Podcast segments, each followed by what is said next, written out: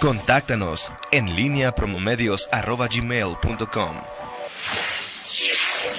En línea con la entrevista. 8 de la mañana con cuatro minutos tenemos en la línea telefónica y agradecemos mucho que tome la llamada el secretario de Salud en Guanajuato, el doctor Daniel Díaz. Doctor, secretario, muy buenos días. Gracias por tomar la llamada. Desde ayer se anunció que estábamos en fase 2. ¿Qué es fase 2, doctor Daniel Díaz? Buenos días. Buenos días, Toño. Qué gusto saludarte a ti, a todo el auditorio que nos escucha. Pues desde ayer ya se identificaron cientos de casos en México. En la conferencia vespertina ya se dio a conocer que hay 405 casos confirmados. Ya hay siete casos de transmisión comunitaria en el país que ya no tienen relación o una asociación directa con alguna persona que haya viajado al extranjero, por ejemplo, a alguno de estos países que también tienen un problema muy serio y lamentablemente siete personas han perdido ya la vida. Nosotros en Guanajuato todavía no hemos detectado casos de transmisión comunitaria, a pesar de que hemos hecho muchas muestras. Tenemos 13 casos confirmados. Hoy, después de el mediodía que hacemos el corte, que se entregan los resultados de estos 70 pacientes que están en investigación, veremos también cuál es el comportamiento que tiene el Estado, pero como has podido ver a nivel nacional y también estatal, cada día se identifican más personas eh, positivas, casos confirmados. Por eso es que hay que extremar precauciones. Esa es la fase 2, cuando ya existe una transmisión comunitaria en este momento a nivel nacional. En Guanajuato seguimos sin transmisión comunitaria, pero no debemos bajar la guardia, no debemos confiarnos. Es momento de extremar precauciones. Nosotros empezamos ya desde hace un par de semanas enviando a casa a más de un millón doscientos mil estudiantes.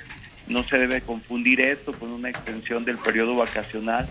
Es una medida para cortar la transmisión que va a proteger muchísimo, sobre todo a las personas más vulnerables, que son los adultos mayores, las mujeres embarazadas, los jóvenes, aunque no están exentos de la enfermedad, se enferman quizá menos, pero sí pueden funcionar como una especie de vector.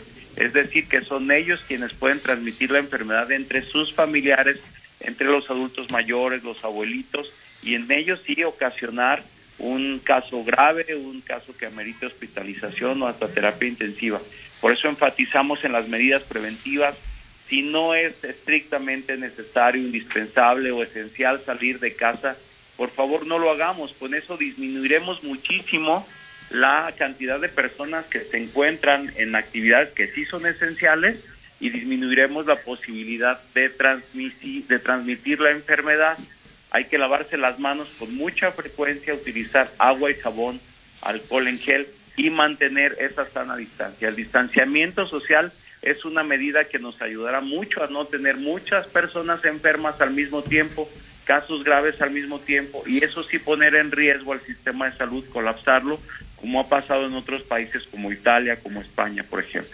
Doctor, dispersión comunitaria significa que eh, ya, ya nos platicabas que son casos no asociados con los casos importados. Cuando hay dispersión comunitaria, entendemos perfectamente las recomendaciones que nos das y ojalá las podamos cumplir en la mayoría, en la medida de lo posible todos, es ¿Cómo en la transmisión comunitaria, cómo nos contagiamos? ¿Cuál es el, eh, ¿Dónde están los, focos importantes, los riesgos, doctor? Ya cuando empieza a haber transmisión entre familiares, entre contactos cercanos, personas que conviven en el trabajo, en la escuela, eh, contactos cercanos con quien convivimos más estrechamente, esa ya es una transmisión comunitaria cuando la persona que se ha identificado como positiva a coronavirus ya no tiene ese antecedente de viaje o haber estado en contacto directamente con una persona que vino del extranjero y se identificó como positivo. Estos casos ya no tienen relación directa con estas personas o con estos viajes, más bien ya empieza a circular el virus en el, en el país y es por eso que tenemos que estar tomando cada vez más muestras para identificar a las personas que hoy ya tengan signos o síntomas de la enfermedad. Todas estas personas un cuadro respiratorio agudo, lo vamos a muestrear a un porcentaje de la población. Tenemos 17 unidades en las que estaremos muestreando al 10%, como lo marca el protocolo, para ver si existe ya distribución o circulación del virus en el estado, como se ha identificado ya a nivel nacional. Pero esto lo vamos a, a limitar mucho, mucho, mucho con estas medidas de distanciamiento social. Si las personas se mantienen en casa y siguiendo todas las medidas preventivas, vamos a evitar que este tenga un comportamiento epidémico y como todas las otras enfermedades estacionales vamos a tener menos enfermos y una capacidad de atender y de resolver y atender mejor a las personas en todos los sistemas de salud, en el sector salud, en el IMSS, en el ISTE, en Pemex y en Sedena. Estamos trabajando en el Comité Estatal de Seguridad en Salud para hacerlo de esa manera. Ahora, doctor, eh, en este, lo, que ha acontecido en, en, los últimos, eh, en los últimos días, esto de estar ahí es, eh, ¿dónde está? Cada persona, obviamente, es la responsable de decir qué le es importante y qué no le es eh, importante, pero eh, hay, algunas preguntas como, eh, ¿vale la pena no ir a los tianguis? ¿Vale la pena, el o sea, qué hacer con el transporte urbano, donde para cientos, miles de guanajuatenses es importante transportarse ahí? O sea, es un poco ahí la situación de, bueno, me piden que me quede en mi casa, pero tengo que ir a trabajar y para trabajar tengo que irme en el camión o tengo que ir a comprar tianguis. ¿Cómo, cómo enfrentar esta, e, esta situación, doctor? Sí, Toño, claro. Enfatizar en que todos los prestadores de servicio público o privado deben hacer énfasis. Lo hemos hecho estas recomendaciones a través de la Dirección General de Protección contra Riesgos Sanitarios, de sanitizar perfectamente el transporte urbano, que haya siempre alcohol en gel, que haya siempre agua y jabón. Y si disminuimos la cantidad de personas que no deberían estar en la calle, porque voy a poner como ejemplo a las personas que se encargan de producir y distribuir alimentos. ¿Qué pasaría si cortamos esa cadena de distribución de alimentos? Pues ponemos en riesgo el abastecimiento para que las personas que están en casa hoy puedan tener como alimentarse, como un ejemplo.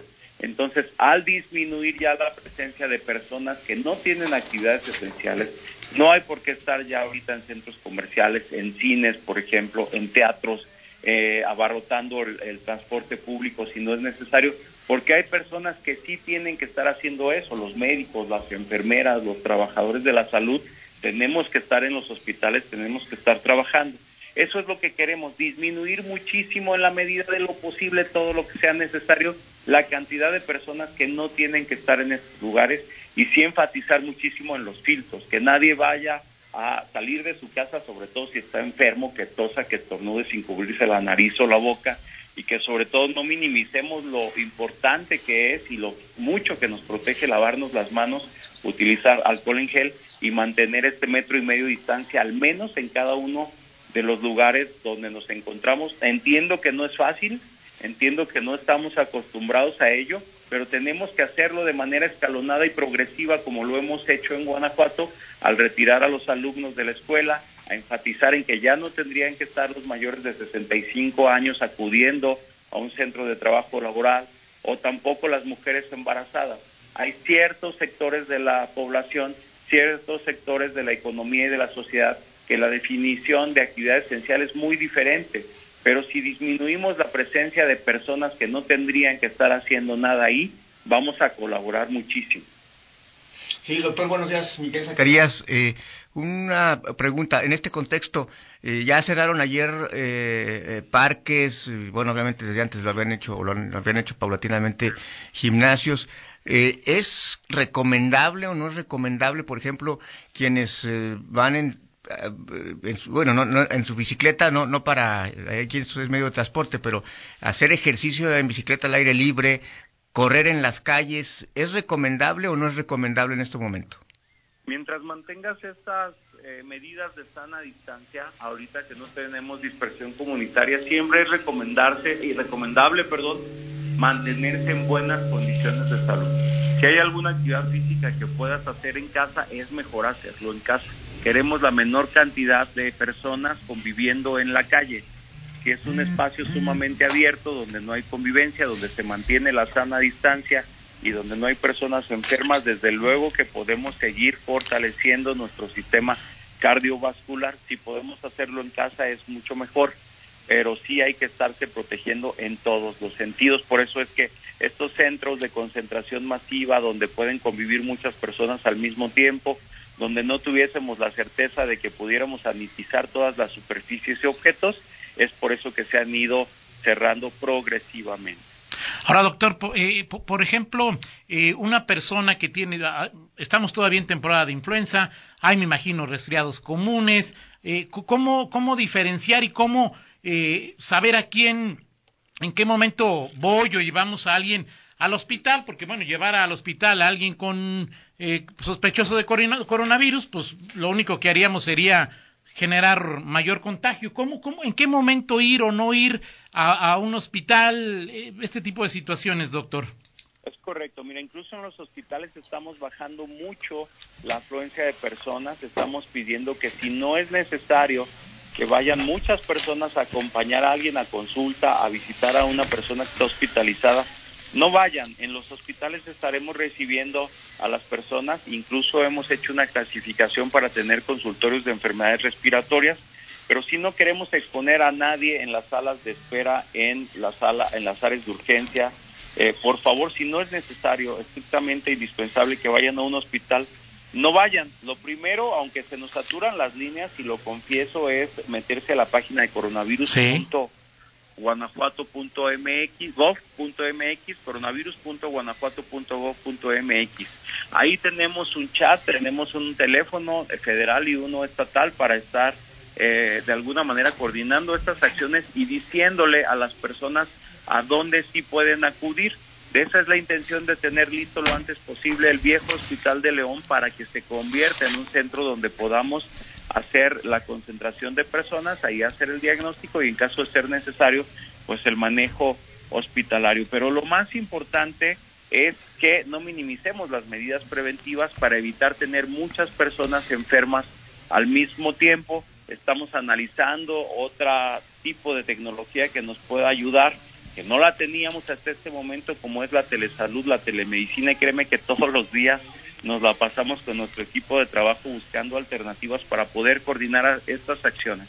Decirte que hasta el 85% se van a presentar como cuadros leves, un resfriado común y con el aislamiento y un tratamiento sintomático sería más que necesario. Y cuando ya tienes fiebre de que rebasa los 39 grados o tienes dificultad eh, para respirar, es momento de acudir al hospital. Hay mucha psicosis en este momento y pensamos que todas las gripas, todos los catarros, todos los síntomas respiratorios pudieran ser coronavirus. No debemos desestimarlo, pero lo mejor es prevenir, debemos cuidarnos y pues es por eso que estamos haciendo un muestreo mucho más intenso para poder conocer la circulación y la presencia del virus. Doctor, varias preguntas del auditorio es, eh, bueno, la, cuarentena pues, este, genera algunos problemas, es aburrido, es... Una persona mayor de 65 años me, me, dicen, te preguntas, ¿no debe salir a la calle para nada o sí puede salir a caminar un par de cuadras o, que no salga para nada, doctor? Otro me pregunta, Armando, eh, ¿se puede salir a pasear con, con, con la mascota? Eh, ¿Qué va a pasar con los tianguis, doctor? Bueno, no siento ya, pero son algunas preguntas del auditorio. Sí, comprendo. Mientras se mantenga esta sana distancia, se evite toser, estornudar, se evite estar en contacto con personas que es difícil saberlo y mientras no nos pongamos en riesgo, digo, todos quisiéramos salir, la verdad es que eh, por eso tenemos ahí también dinámicamente.mx con un chat en línea, con apoyo psicológico, eh, estamos haciendo una infinidad de actividades de comunicación social y es muy importante que la comunicación también se mantenga entre familiares, puede ser vía telefónica, porque hay que apoyarnos entre todos, sobre todo ver las necesidades de los adultos mayores. Y repito, si se mantiene la sana distancia, si la calle donde vivimos lo permite, está bien, pero si se pueden hacer todas estas actividades en jóvenes, en niños y en adultos mayores en casa, hay que hacerlo en casa, hay que hacerlo en casa, enfatizar en ese sentido en que la convivencia eh, es un factor de riesgo para la transmisión de este coronavirus porque se transmite a través de la voz al expulsar estas gotitas de saliva, de luz, al toser, al estornudar y este virus queda sobre la superficie, sobre los objetos. Por eso es que hay que tener en mente siempre eso, no llevarse las manos a la cara, a la nariz, a los ojos, lavarse las manos, utilizar alcohol en gel y mantener este distanciamiento social. Sacar al perro.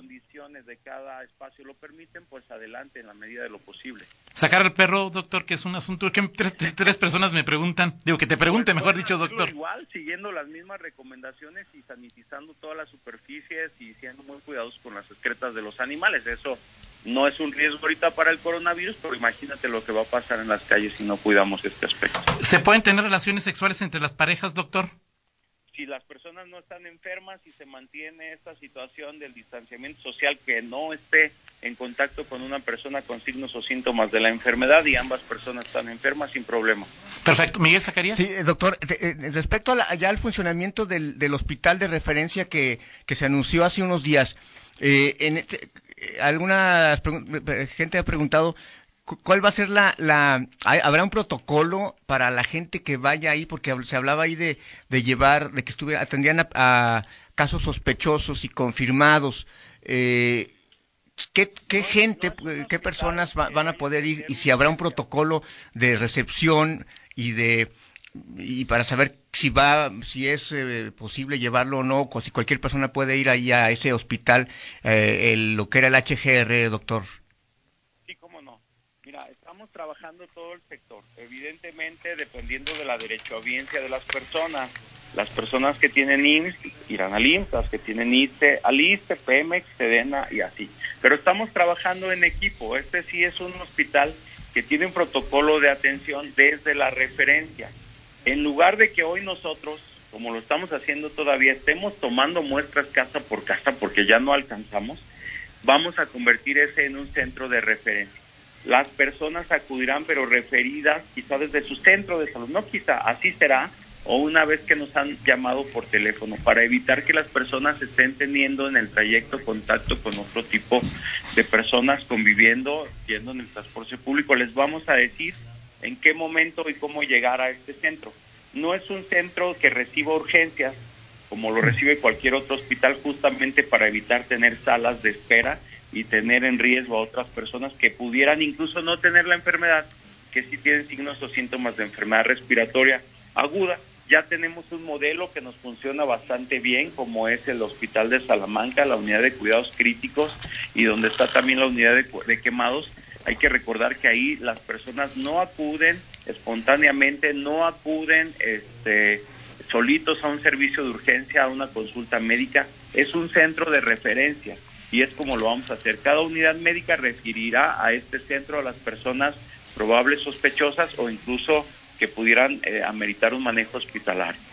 Gracias, doctor. Como periodista, como guanajuatense, mi reconocimiento a ti, secretario, a todos. Bueno, a ti porque seguramente esto que nos has dicho lo has repetido 3.226 veces. Gracias por, por tu paciencia, por, por compartir, por, por hacer tu trabajo en esta materia y también un reconocimiento a todas las personas que están enfrentando un virus al que nunca habíamos, nunca habíamos tenido enfrente.